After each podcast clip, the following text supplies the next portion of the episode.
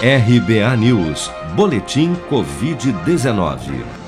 Segundo o balanço oficial do Ministério da Saúde, divulgado na noite desta segunda-feira, 12 de abril, 13.517.808 pessoas já foram infectadas no Brasil pelo novo coronavírus desde o início da pandemia.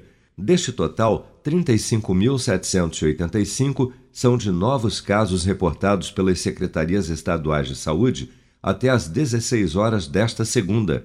Somente nas últimas 24 horas foram registrados 1.480 novos óbitos, elevando para 354.617 o total de mortos por Covid-19 no país.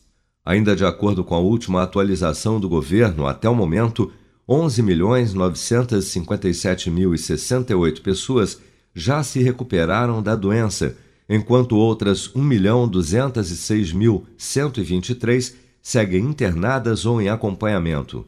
Uma pesquisa publicada neste domingo na plataforma científica SSRN confirmou que a vacina Coronavac da farmacêutica chinesa Sinovac Biotech e envasada no Brasil pelo Instituto Butantan tem eficácia geral de 50,7% contra o novo coronavírus.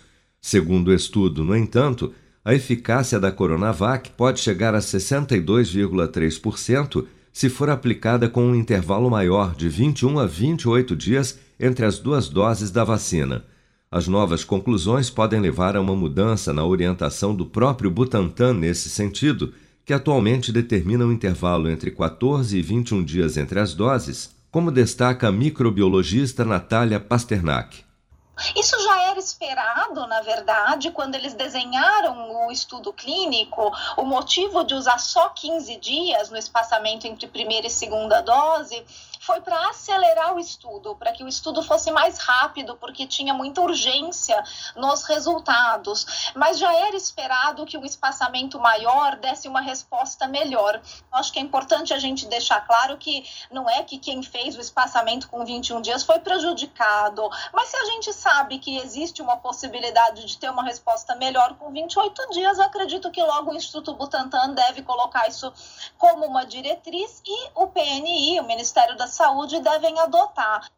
O estudo, que ainda será encaminhado para revisão antes da sua publicação na revista científica The Lancet, comprovou ainda que a Coronavac manteve o mesmo nível de proteção contra três variantes do novo coronavírus: a de Manaus, P1, a do Rio de Janeiro e a B1 128, da mesma linhagem da cepa P1.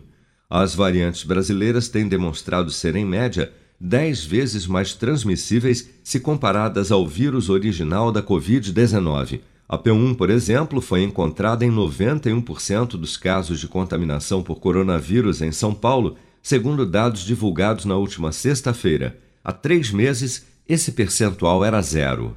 Você está preparado para imprevistos? Em momentos de incerteza como o que estamos passando, contar com uma reserva financeira faz toda a diferença. Se puder, comece aos pouquinhos a fazer uma poupança. Você ganha tranquilidade, segurança e cuida do seu futuro. Procure a agência do Sicredi mais próxima de você e saiba mais. Sicredi, gente que coopera cresce.